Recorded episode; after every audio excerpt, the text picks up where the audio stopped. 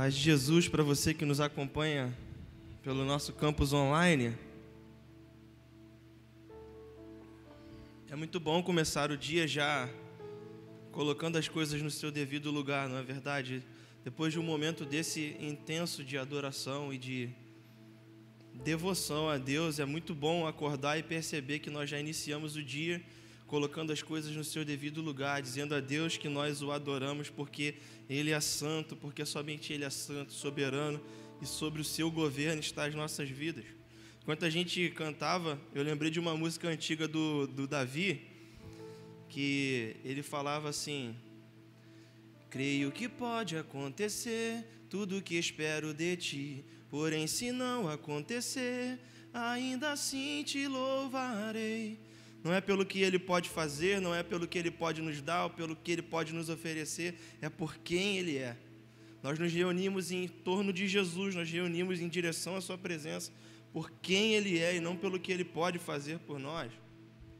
A palavra que nós vamos compartilhar essa manhã tem como tema por que existem curvas nas estradas da vida? Por que existem curvas nas estradas da vida? E eu queria compartilhar com você um texto de 2 Coríntios, capítulo 4, versos de 8 a 10. A palavra do Senhor nos diz o seguinte: Muitas vezes nós ficamos aflitos, mas não somos derrotados. Algumas vezes ficamos em dúvida, mas nós nunca ficamos desesperados. Nós temos muitos inimigos, mas nunca nos falta um amigo. Às vezes somos gravemente feridos, mas não somos destruídos nós levamos sempre no nosso corpo mortal a morte de Jesus, para que também a vida dele seja vista em nosso corpo. E aí eu queria te fazer uma pergunta nessa manhã, você, meu amigo que nos acompanha.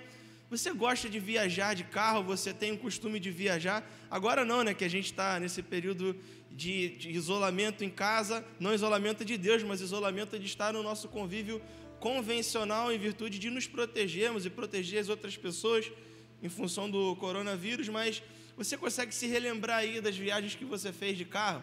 Esse ano mesmo eu fui com a minha família para Campos do Jordão.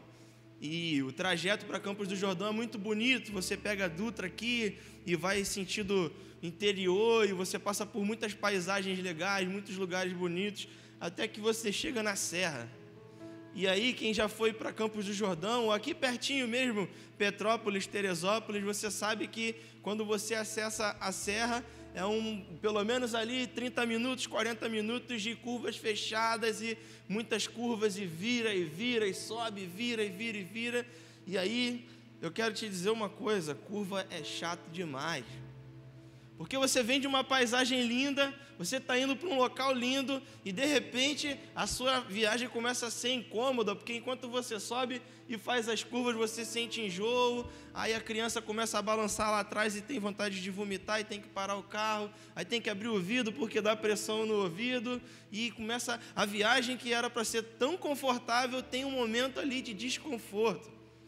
Eu morei em Teresópolis e em Petrópolis e trabalhava em Caxias durante esse tempo, então eu subia e descia a serra todo dia, eu passava por isso todo dia.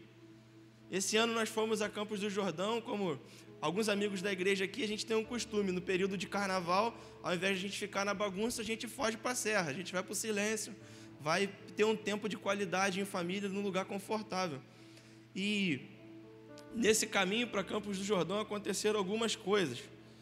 Primeiro, essa questão da, da estrada, de ter as curvas, mas logo depois, quando a gente chegou na cidade, a gente estava de frente para a cancela ali, que abria, estava eu, minha esposa, a Mônica e o Leandro, que são líderes do, dos Jovens Casais, a três, estava mais o, a Débora e o Maicon, e a gente chegou na porta da cidade, e aí, na entrada de Campos do Jordão, é tipo como se fosse um guichê de um supermercado. Tem uma gondolazinha lá, passa um carro indo e um voltando, e tem uma menina te dando um panfleto de bem-vindo a Campos do Jordão. A mesma menina dá para quem está entrando e para quem está saindo. Então você imagina época de festa. Seja bem-vindo, volte sempre, seja bem-vindo, volte sempre, seja bem-vindo, volte sempre. E a gente estava bem devagarzinho, estava o trânsito bem lento, a gente não estava andando nem a 5 por hora. E aí, de repente, enquanto a gente está dentro do carro ouvindo um, um louvor, a gente só sente uma pancada muito forte atrás do nosso carro e quando a gente se dá conta, a minha esposa tinha é, machucado o nariz e tava, começou a sair sangue da cabeça dela. A, a Débora ficou com, ficou com um galo enorme na testa. Eu dei com a cabeça no para-brisa, os dois carros totalmente quebrados. E a gente não entendeu nada, porque a gente estava parado, estava engarrafado, não tinha. A não ser que tivesse caído um meteoro em cima do nosso carro. Não tinha porquê daquilo acontecer, estava parado. Quando a gente desce, a gente se depara com uma pessoa atrás do nosso carro que andou 20 metros o nosso carro para frente, ela achou que tinha acontecido um milagre, resolveu olhar o WhatsApp e acelerou com toda a força na traseira do nosso carro. Então, deixa eu te dizer uma coisa, querido. A primeira impressão que eu tenho sobre viagens e sobre a nossa vida, quando eu falo de curvas da vida aqui, eu estou falando de desafios, mas a primeira coisa que nós precisamos nos atentar é sobre como vamos viver atentamente e equilibradamente as nossas vidas, porque não é necessário uma curva para que o seu carro derrape, não é necessário um desafio para que você bata de cara com o muro, basta que você esteja desatento. É possível bater mesmo quando não existe curva, é possível bater quando está tudo andando devagar, é possível que você colida com alguma coisa por desatenção e não porque foi uma curva. Então, antes da gente chegar na curva, eu queria te convidar nessa manhã. Aonde é que estão os pontos de desatenção? Aonde é que você está deixando no piloto automático? O que, que tem dividido a sua atenção com a sua vida com Jesus? Eu quero te convidar a abandonar as distrações e olhar única e exclusivamente para Ele. Porque lembre-se, é possível bater mesmo sem ter curva. É possível bater quando tudo está andando devagar. É possível bater quando tem pouco risco. Basta que você se desatente para os olhos de Jesus. Davi Jeremias diz que esse momento de imprevistos e curvas da nossa vida é chamado de momentos de ruptura. Eu queria ler com você 2 Coríntios 12, 10. O versículo diz o seguinte, 2 Coríntios 12, 10. Por isso, por amor de Cristo, eu regozijo-me nas minhas fraquezas, nos insultos, nas necessidades, nas perseguições, nas angústias porque quando eu sou fraco, é que eu sou forte. Ele está falando acerca da graça de Deus, ele está falando que no lugar onde você é fraco, Deus te fortifica, aonde você reconhece a sua fraqueza, Jesus faz morada naquele lugar quando você direciona para Ele as suas fraquezas. Então o que ele está dizendo é: a minha graça te é suficiente. A minha graça é suficiente para você, porque eu entro no local da sua fraqueza e restabeleço a sua força. Eu torno você forte naquilo onde você é fraco. Queria fazer algumas considerações com você acerca dos imprevistos da vida. E se você tiver com a sua Bíblia aí, você pode abrir em 2 Coríntios, do, do capítulo 12, nos versos de 7 a 10. 2 Coríntios 12, de 7 a 10. Enquanto você abre a sua Bíblia, eu quero te fazer dois convites. Eu sei que esses momentos têm sido desafiadores, mas nós temos recebido tantas palavras poderosas da parte de Deus aqui. E talvez você não tenha a possibilidade de assistir pelo YouTube ou ao vivo aqui com a gente, talvez você tenha perdido algumas. Então eu queria te convidar a, através do Spotify, aquele aplicativo de música mais conhecido do mundo, você procurasse lá a Igreja Batista Supere e a Juventude Supere, e lá estão todas as mensagens em áudio para você ouvir fazendo seu exercício em casa, para você ouvir indo trabalhar, voltando do trabalho para aqueles que não estão podendo ficar em casa, para você acompanhar, porque palavras de esperança têm sido semeadas aqui nessa casa, e eu queria que você as acompanhasse. Então é uma ferramenta que a gente está criando para que você não fique sem receber nenhum dos recados do Senhor. Então vamos a algumas considerações sobre os imprevistos da vida, sobre as curvas que a vida aparece, nos, nos apresenta. Quando eu era bem criança, eu lembro que eu tinha um costume, assistir a Fórmula 1 com meu pai. E a gente sentava e eu lembro nitidamente de uma frase do Galvão Bueno, que ele falava em alguns circuitos, ele falava assim: ele bateu porque ele entrou acelerando demais na curva, ou ele bateu porque ele entrou freando na curva. Então nós vamos aprender aqui como lidar com as curvas da vida, com os desafios da vida. Você já parou para pensar por que, que as estradas têm curvas? É porque às vezes as consequências das curvas nos deixam tão é, chateados, cansados, desconfortáveis, que a gente só pensa no que está nos afetando, mas não pensa no que está construindo. no que, que aquela curva da vida está construindo na gente. Como, por exemplo, eu queria chegar em Campos do Jordão, mas para eu chegar lá, a cidade fica numa montanha e tem que ter uma forma de eu subir aquela montanha. Se fosse uma reta, não tem carro que suba, não é verdade? Então a, a curva circula a montanha para que eu consiga chegar na cidade. Então deixa eu te dizer uma coisa, querido.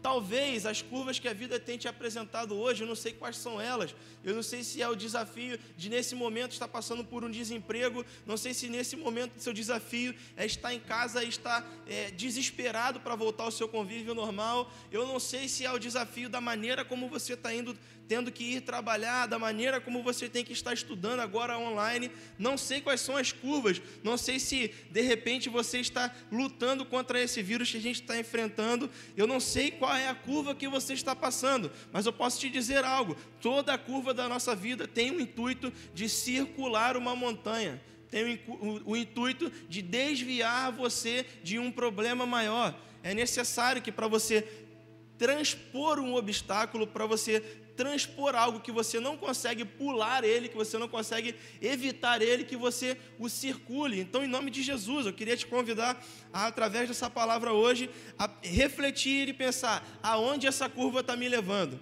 Qual é o destino que isso está acontecendo? Por que isso está acontecendo? E eu acredito que através dessa palavra nós vamos compartilhar sobre isso hoje. Então, a primeira consideração que eu queria fazer sobre os acontecimentos imprevistos da vida é os acontecimentos inesperados na nossa vida, ou as curvas da nossa vida, estão sob o controle de Deus.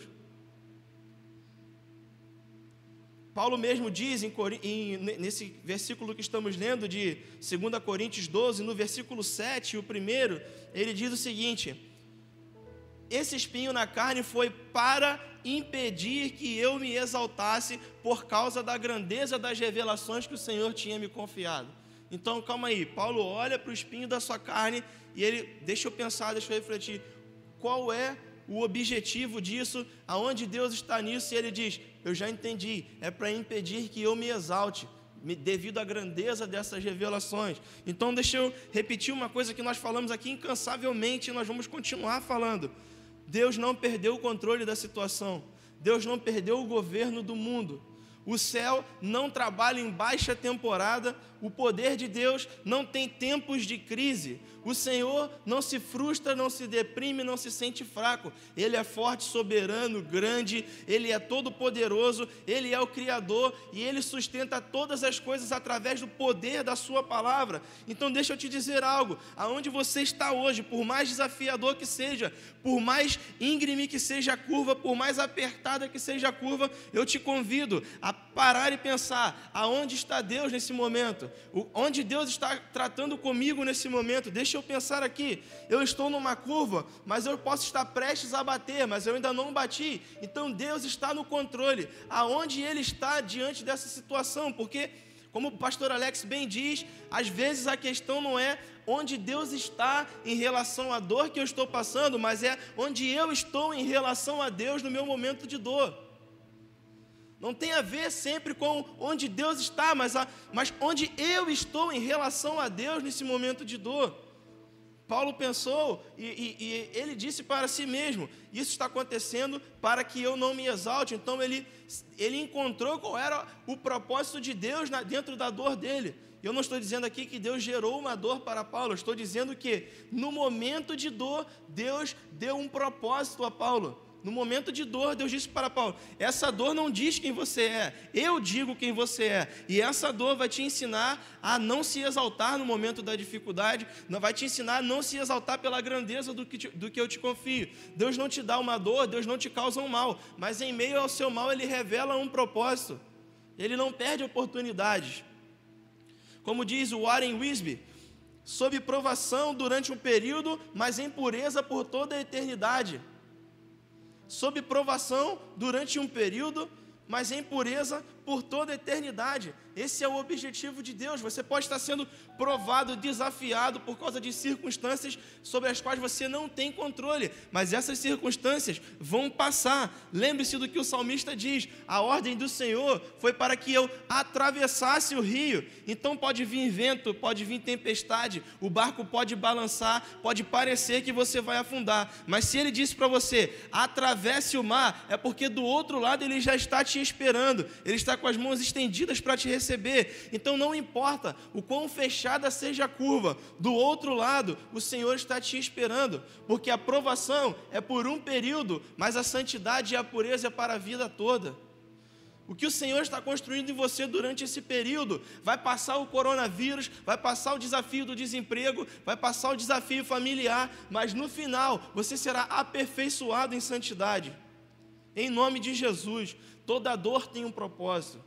Nós acreditamos, toda dor tem um propósito, nada é por acaso, nada é, é fruto do acaso em nossas vidas.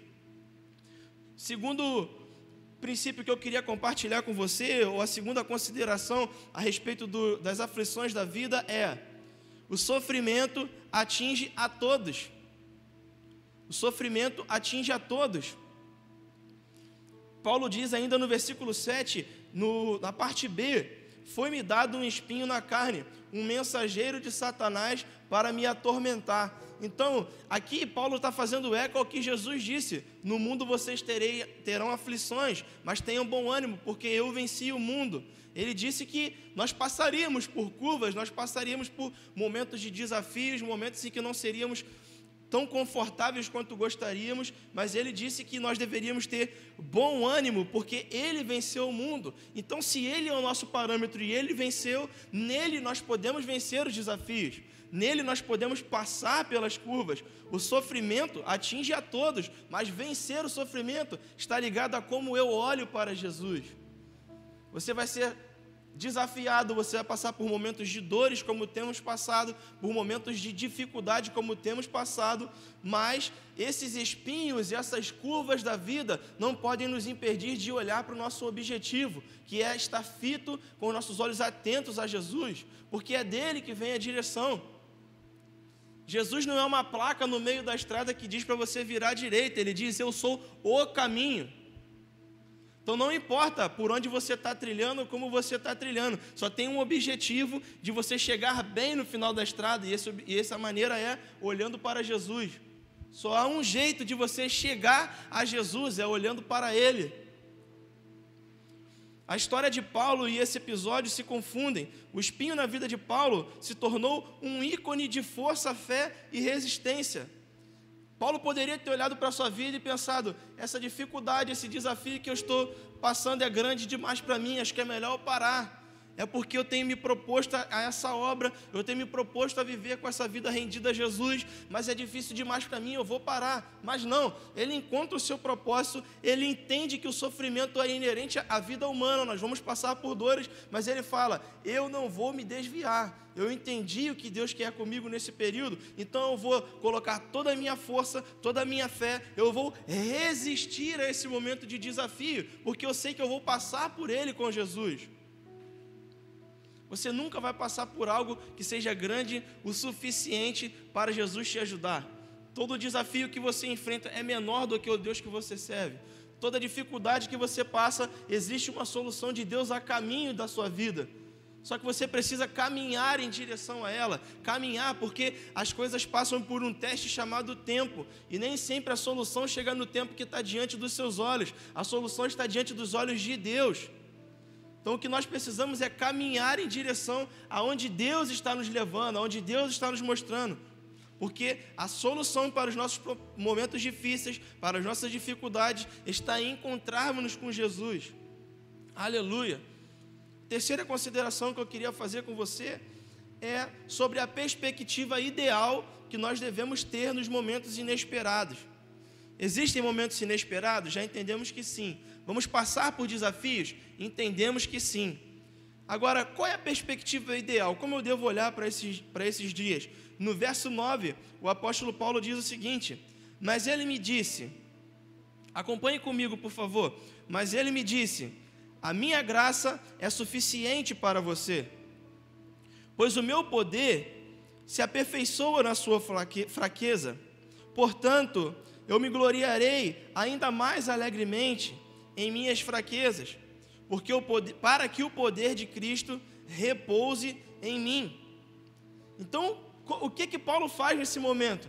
Ele olha para si, ele reconhece a sua fraqueza, ele se lembra da graça de Deus e da suficiência de Jesus no meio da sua fraqueza, e ele diz: Então agora eu estarei mais atento, eu gloriarei-me na minha fraqueza, porque ele entendeu que reconhecer os locais onde ele era fraco era o caminho para direcionar a vida dele para Jesus naquela fraqueza. Então, deixa eu te fazer um convite já nessa manhã. Paulo decidiu crer e submeter-se a Deus nos locais de fraqueza onde ele tinha. Ele sabia que Jesus tinha o poder de curar-lhe nas fraquezas onde ele estava passando. Então, deixa eu te convidar a fazer uma reflexão nessa noite. Tire um minuto agora para você pensar: qual é a sua fraqueza? Nesse momento de dor e de aflição que você tem enfrentado, aonde você se sente fraco, aonde você está achando que você não pode, que você não vai conseguir, que você vai ser derrotado, que você não, não vê uma solução no final, aonde é a sua fraqueza? Pense por um instante.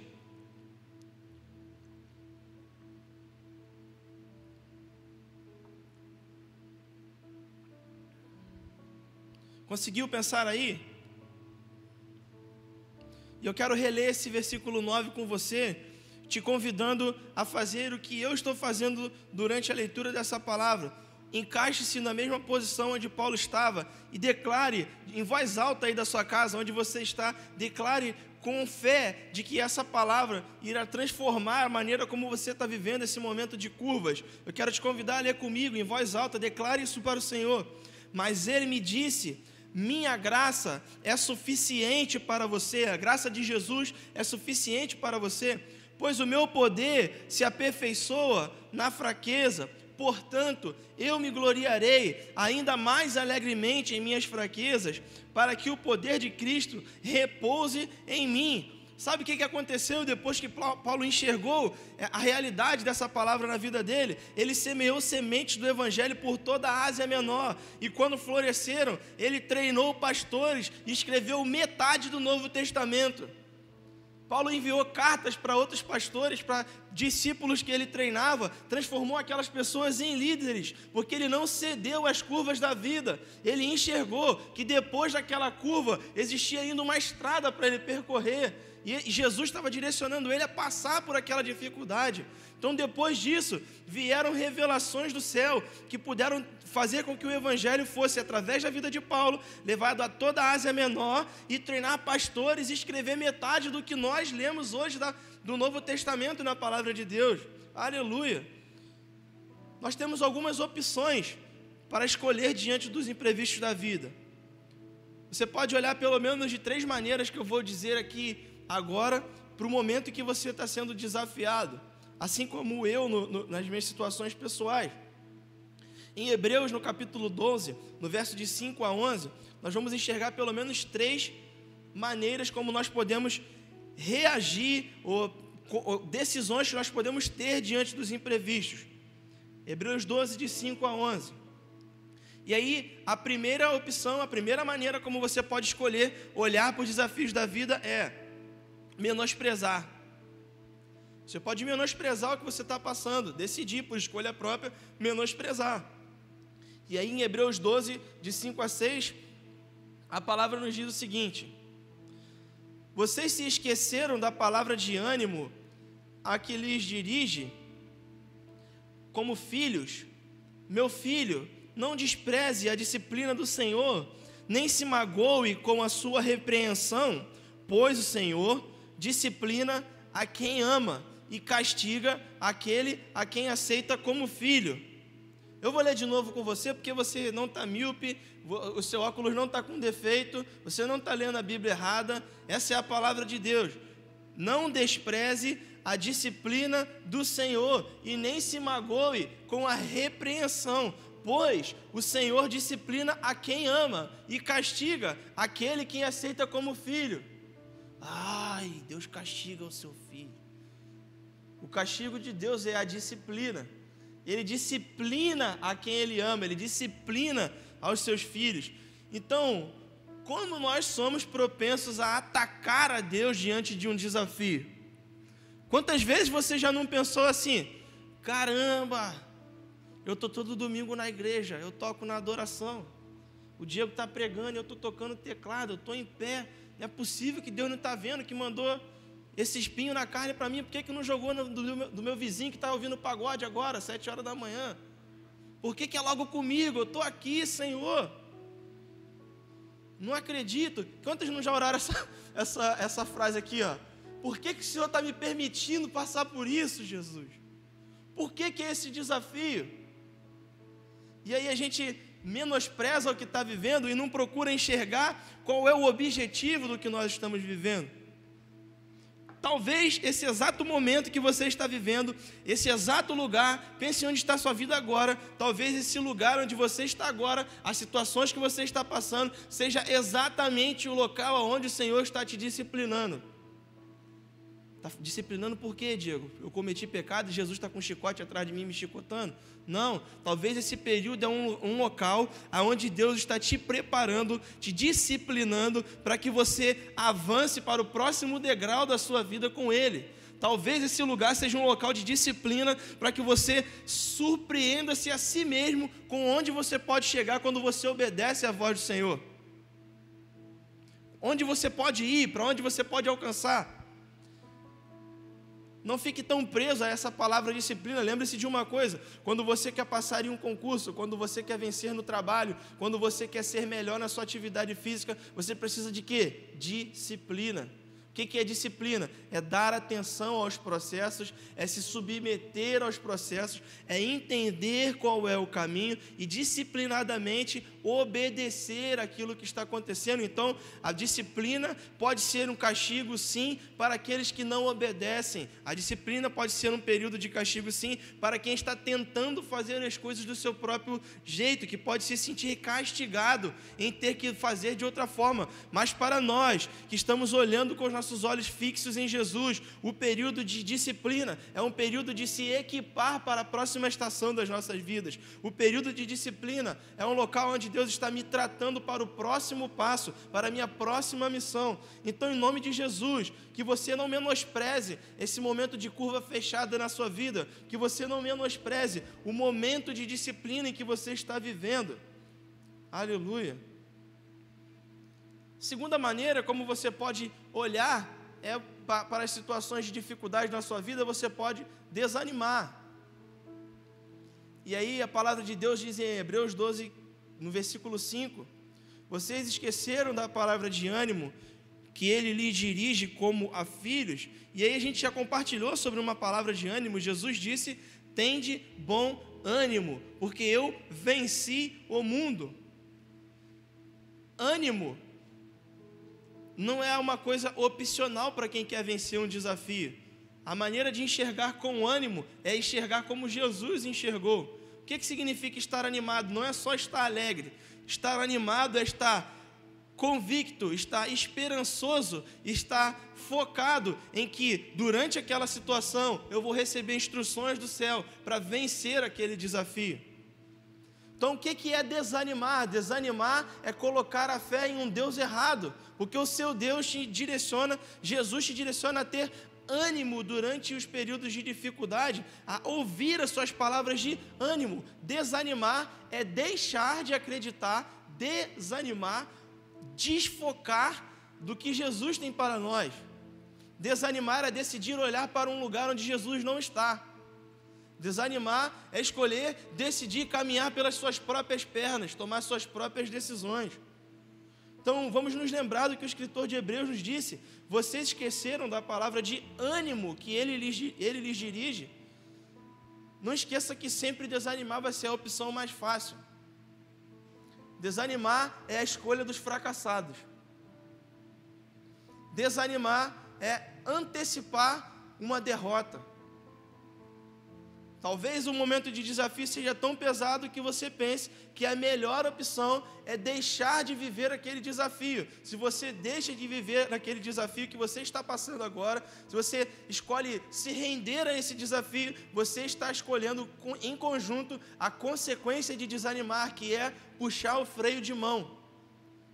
Tem uma curva na sua frente, a curva me deixa desconfortável, não quero passar por ela. Se você puxar o freio de mão, você vai estar sempre olhando para aquele desafio, não vai vencer, não vai ver o que acontece depois da curva e vai ficar estagnado onde você está.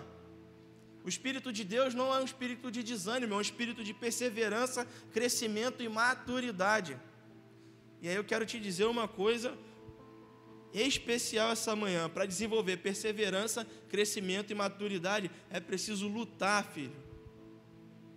É preciso encarar as condições da vida, porque tudo o que acontece conosco pode servir como duas coisas: pode, pode servir como um olhar de fracasso para as circunstâncias ou como um local de aperfeiçoamento. E aí eu te pergunto: como você vai olhar para isso hoje? Como local de crescimento em perseverança, crescimento e maturidade, ou como local de desistência. A escolha é nossa nessa manhã. A terceira opção que eu quero te dar é a suportar. Você tem a opção de suportar esse desafio. Em Hebreus 12, no verso de 7 a 11, diz o seguinte: Suportem as dificuldades, recebendo-as como disciplina. Deus os trata como filhos. Ora, qual filho não é disciplinado pelo seu pai? Nenhuma disciplina parece ser motivo de alegria no momento, mas sim de tristeza. Mais tarde, porém, produz um fruto de justiça e para aqueles que por ela foram exercitados. Então, o que o escritor de Hebreus está nos dizendo aqui é muito claro. Ele diz: Eu sei que quando você está decidido a fazer as coisas do seu jeito, você fica empolgado em resolver do jeito que você acha que é certo. Mas em algum momento na nossa vida, por nós sermos falhos, Deus vai, nos, vai se apresentar a nós e vai dizer: Filho, esse não é o melhor caminho eu quero te trazer de volta para cá. E Deus tem meios de fazer a gente convergir à sua vontade. Então eu posso olhar para esse momento de desafio e me sentir até por um momento um pouco triste de não fazer do jeito que eu achei que ia dar certo. Mas ele diz que aqueles que aceitam a disciplina do Senhor, aqueles que aceitam ouvir os direcionamentos do Senhor, gerarão um fruto de justiça que se tornará em alegria e paz para aqueles que por ela forem exercitados. Ele diz: Meu filho, calma, pode até estar tá parecendo desafiador para você agora, deixar de fazer do seu jeito e me dar atenção para o que eu estou te direcionando. Mas eu te digo com toda certeza: se você me ouvir, se você atentamente ouvir a minha voz e obedecer, eu no final disso tudo gerarei em você um fruto de justiça. E o que é a justiça? No grosso modo aqui da palavra, um fruto de justiça. Eu direi a você, eu frutificarei a sensação de que o que aconteceu foi justo, foi certo, foi necessário para que você alcançasse o lugar onde você está hoje. Aleluia. Eu sou militar e dentro do militarismo existe um jargão.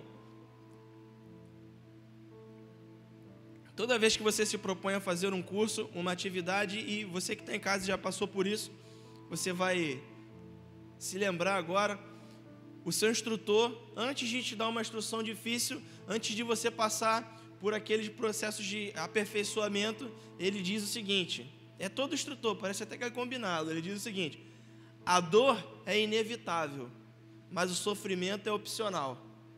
A dor é inevitável, mas o sofrimento é opcional. Você precisa ter bom ânimo para passar pelas dores, sim, você vai sentir dor em alguns momentos da vida, ela é inevitável. Agora, o sofrimento, como é que eu vou olhar para o meu momento de dificuldade? Como eu vou olhar para essa curva? Eu, eu posso passar pela dor de ter o incômodo de passar por ela, eu posso ter sentir a dor dessa dificuldade de passar por esse momento de crise, mas eu decido, vai ser o momento em que eu vou amplificar ou potencializar a dor que eu estou sentindo, ou eu vou entender que durante aquela dor eu estou em treinamento, eu estou em aperfeiçoamento, eu estou em disciplina para o próximo nível em que Jesus quer me levar. Existe uma, uma, uma opção melhor do que você desanimar e do que você menosprezar. Essa opção é suportar. É desse modo que nós crescemos em direção a Jesus. A dor pode ser por muitas vezes inevitável, mas nós podemos passar por ela com Jesus e transformar o, aquela dor em um objetivo de crescimento. Sabe por quê? Nós acreditamos e dissemos aqui na terça-feira: cada ferida cicatrizada é um potencial ministério aberto. Então, talvez a cura para a sua família, o alcance de Jesus na sua casa, no seu trabalho, na sua faculdade, nos locais em que você tem influência. Talvez tudo isso esteja esperando que você cicatrize as feridas do momento em que você está passando, para que aquele local de dor se transforme em um local de testemunho de que em Jesus, suportando em Jesus, olhando para Jesus, você pode prevalecer sobre as circunstâncias da vida. Em nome de Jesus, eu quero te encorajar a suportar diante do, das dificuldades. E existem alguns resultados após os imprevistos. O versículo 10 nos diz: Nossos pais nos disciplinam por curto período, segundo lhes parecia melhor, mas Deus nos disciplina para o nosso bem, para que participemos da sua santidade. Não é que Paulo gostava do sofrimento, até porque durante três vezes ele mesmo diz a, a, a Jesus que ele gostaria de não passar por aquilo. Não é, é, o seu pedido não foi atendido naquele momento, mas Deus disse a ele o seguinte: que daria outra coisa, daria a sua graça para que ele conseguisse passar por aquilo, para que o poder de Deus se aperfeiçoasse naquela fraqueza. Então, o poder de Deus se aperfeiçoar na nossa fraqueza tem uma perspectiva diferente, porque a gente pensa o seguinte: como nós olhamos para o poder? Se eu estou passando por uma dificuldade e eu tenho poder, eu escolho não passar por ela, não é verdade? Ah, eu tô com, eu tô com uma dificuldade na minha casa. Tem um, um, carro quebrado estacionado na porta da minha casa há mais de três meses. Se eu tenho poder, se eu sou uma pessoa poderosa, eu mando alguém vir lá e tirar aquele carro de lá. É simples, é. Nós pensamos assim como poder. Se eu posso, eu mando, faço, eu aconteço. Só que o poder de Deus se aperfeiçoando na fraqueza de Paulo, a perspectiva do céu é diferente. Deus não pega simplesmente e tira a nossa dor, mas ele, durante o seu propósito, ele nos equipa, porque Deus não desperdiça oportunidade. Ele não desperdiça um momento de dor. Ele fala o seguinte: tudo bem, aconteceu esse desafio, vamos utilizar isso para o seu crescimento. Você vai sair daí mais forte. Quanto mais fracos e mais fiéis nós somos a Deus, mais a graça de Deus tem espaço para nos, nos fortalecer para o período de vitória. Quanto mais nós reconhecemos aonde somos fracos, quanto mais nós somos fiéis à, à voz de Deus, mais a graça dele se aperfeiçoa na nossa fraqueza. Então, rapidamente, durante essa manhã, eu quero compartilhar com você quatro princípios para você se lembrar na hora que surgir uma curva em sua estrada da vida e que o acidente, o momento de dificuldade for inevitável. O primeiro é: os momentos de acidente são quase sempre momentos de encontros com Deus. Renda-se, encontre a Ele, porque Ele está no controle de todas as coisas, como nós dissemos no início. A palavra de Deus diz em Zacarias 2,8 que você é a menina dos olhos de Deus. Em Isaías 43,4, você é honrado e precioso à vista dos olhos de Deus. Ele nunca vai se esquecer das suas próprias palavras. Sabe por que, que Deus fez questão? Pensa comigo. A Bíblia não é um livro que fala sobre a história de Deus. A Bíblia não fala sobre o que aconteceu em relação a Jesus e a Deus. Por que, que então na Bíblia tem tantas coisas dizendo a respeito de você? Por que, que na Bíblia faz questão de estar descrito lá o, o, como é que Deus pensa sobre você, como Deus te vê, o lugar que Ele te concedeu? Por que, que se a Bíblia fala sobre Deus, ela faz questão de dizer que Ele não te vê como um escravo ou como um servo, mas como um filho e como um amigo? Por que, se o livro é sobre Deus, ele fala sobre você? A mesma palavra que diz isso, diz que as palavras de Deus são decretos. Então Deus fez questão de que fosse escrito, para que quando você lesse, você pensasse, você tivesse a certeza, o pensamento de Deus nunca irá mudar ao meu respeito. Se está ali, meu amigo, é dali para a eternidade. Não porque é a partir do momento que foi escrito na Bíblia, mas porque desde a fundação do mundo, desde antes de tudo existir, Deus já tinha um olhar para a sua criação, e esse olhar é de amor, esse olhar é de pertencimento, é um olhar de família, é um olhar apaixonado para aquilo que ele criou. Então, os momentos de acidente, eles são momentos de nos encontrarmos de novo com esse Deus que diz a todo tempo quanto nós, ele nos ama. Sabe o que aconteceu nesse testemunho que eu disse para você que nós estávamos indo a Campo Jordão e a menina bateu na gente na entrada? Quando a gente desceu do carro, estava tudo quebrado. E aí ela desceu desesperada porque estava ela e uma outra menina. E ela aí desceu três homens e um monte de mulher, uma com o nariz sangrando, a outra com um galo na cabeça, cada uma segurando o neném nos braços. A garota ficou apavorada, porque ela achou que a gente já ia avançar nela, bater nela. É a reação de trânsito que você espera. Vai me bater, vai me xingar, vai quebrar meu carro todo, vai fazer e tal.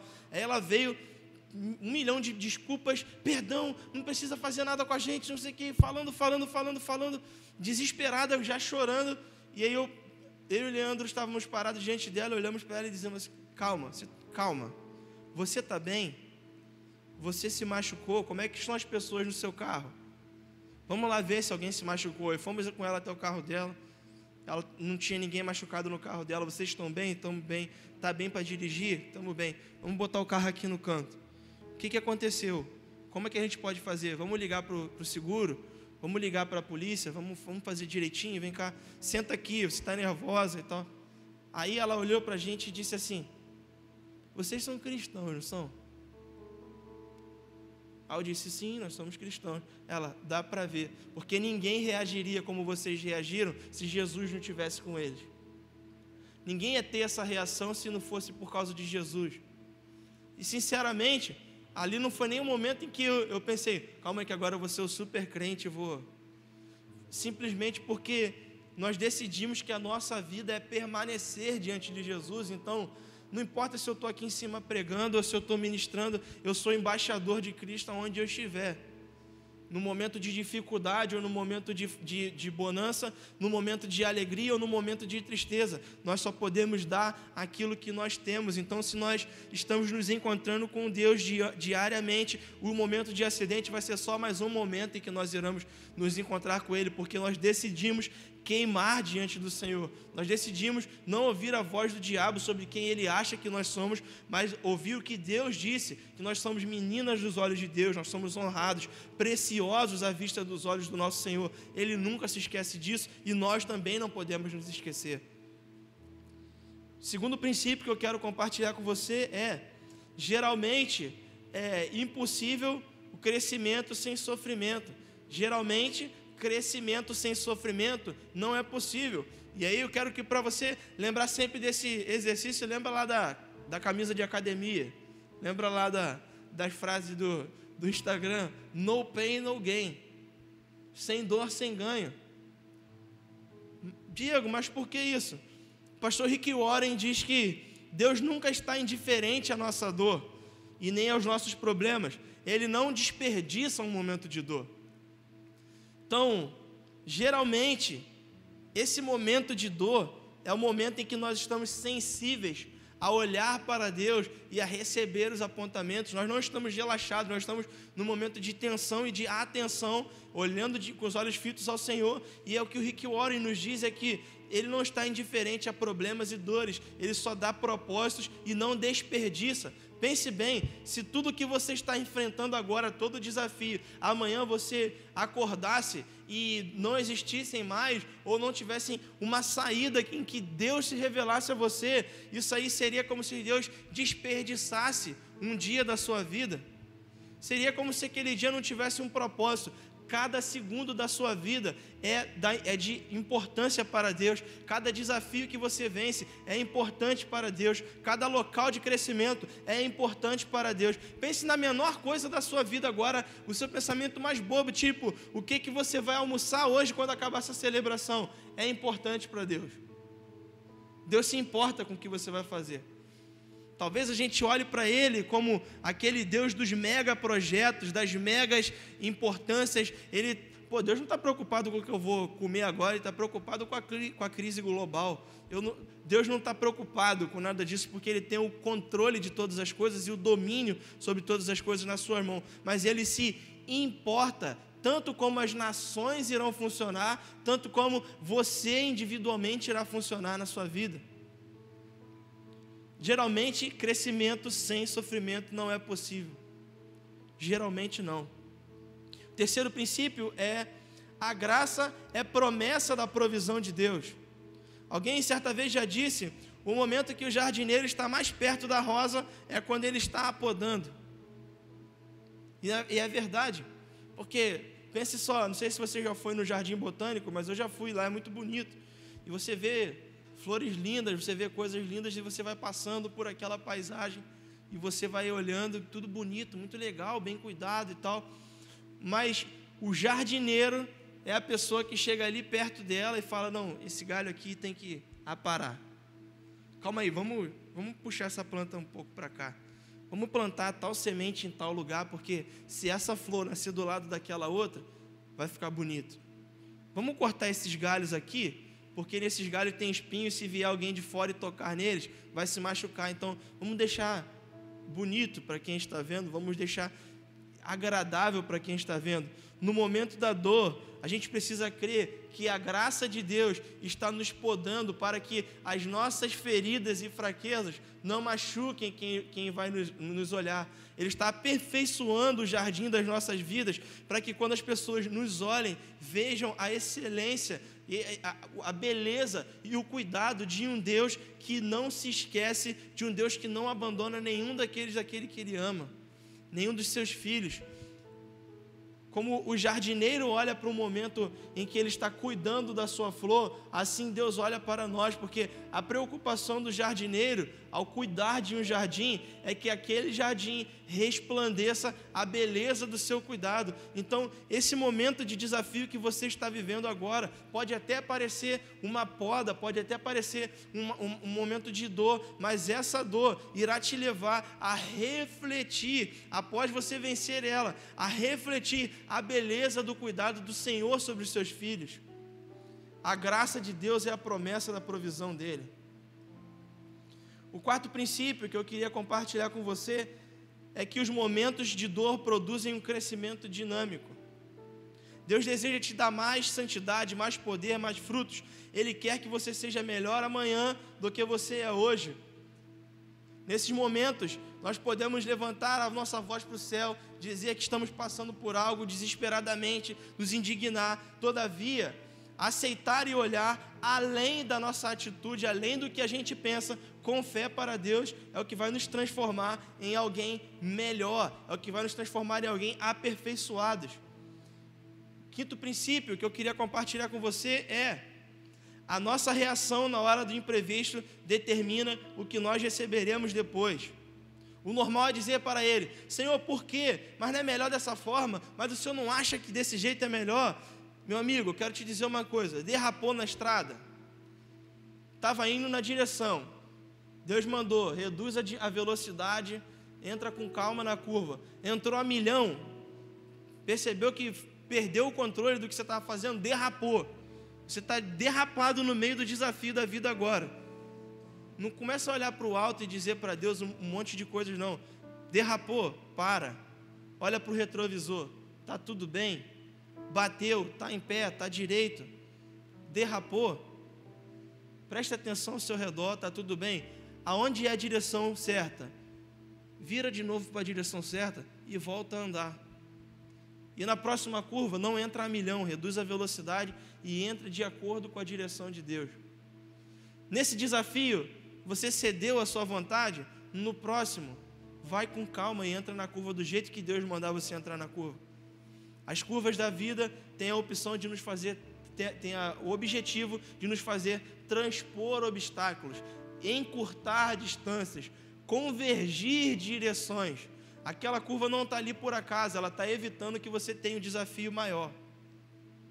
Em nome de Jesus, eu acredito piamente no que eu estou falando, cada uma dessas palavras, porque é o que a palavra do Senhor nos direciona.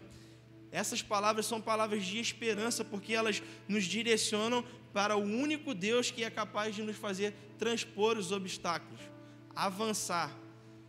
Já ouviu o que eu, o, o que eu falei no início a respeito da, da corrida de Fórmula 1? Às vezes a gente derrapa e é só uma questão de como nós entramos na curva. Às vezes é necessário que a gente pare e ouça atentamente a, a, a voz do Senhor. Eu, eu gosto de, dessa comparação porque eu morava em Petrópolis.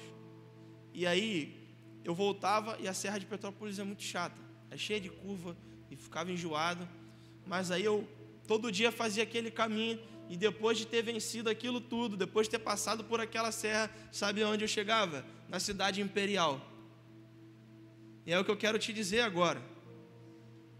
Está tendo bastante curva, você está passando por bastante desafio, está sendo difícil, tem, tem lombada, a curva é fechada, está mal sinalizada, você não consegue, parece que nunca vai acabar no final disso você encontrará com Jesus, porque Ele é o caminho. Então, até nesse momento de dificuldade, você está trilhando os passos de Jesus, você está seguindo o caminho que Ele está te direcionando. Então, por mais que possa parecer que é difícil demais de passar, no final você encontrará exatamente com a cidade imperial, com o objetivo do Senhor, que é de reconciliar todas as áreas da sua vida com Ele. Então esteja atento a tudo que você está passando, a todos os desafios, ao que você precisa aprender com o que você está vivendo agora, ao quão útil isso pode se tornar para aperfeiçoar a sua vida em relação a Deus, porque no final disso tudo, você não vai apenas vencer essa estrada, você vai alcançar um lugar no Senhor, você vai alcançar esse local, aonde é a cidade imperial, onde Deus cuida de você. Você está indo em direção a uma eternidade com o Pai. Então não deixe que esse momento de desafio, de dificuldade te vença, mas escolha passar por ele. E o último, o último ponto de vista que eu queria compartilhar com você agora é a respeito das outras pessoas. Talvez a gente fica às vezes são focado no que nós estamos passando, no que nós estamos sendo desafiados, no que tem acontecido conosco, que nós não pensamos em quem está do nosso lado, nós não pensamos no que está acontecendo ao nosso lado. Eu quero te dizer uma coisa. Talvez você tenha passado por um lugar mal identificado e por isso você entrou numa curva de um jeito que você não, não, não iria entrar. Talvez não tenha te dado todas as informações que você precisava, ou você não tinha buscado mesmo, não tinha se focado em Deus e na sua direção e por isso você errou a curva. Mas não é porque você errou a curva que os outros que estão do seu lado precisam errar a curva. Que tal se o caminho para você estava mal sinalizado, depois que você vencer esse desafio, voltar colocando placas? Para que as pessoas que vêm depois de você não passem o mesmo desafio de você, do que você passou, mas que elas sejam sinalizadas com a direção correta através da sua vida, porque você decidiu não ser indiferente ao sofrimento do outro, mas refazer a estrada do seu desafio, sinalizando qual é o caminho para as pessoas que virão depois de você. Que tal nessa semana nós tomarmos essa decisão? Que tal o coronavírus não ser um período só de dificuldade, onde a gente vai ficar enclausurado dentro de casa e depois vai voltar como se nada tivesse acontecido? Mas que tal se esse período de isolamento servir para Deus curar a ferida nos nossos corações e que durante e após isso nós refaçamos a nossa estrada, sinalizando para as pessoas qual é o melhor caminho para elas irem até Jesus?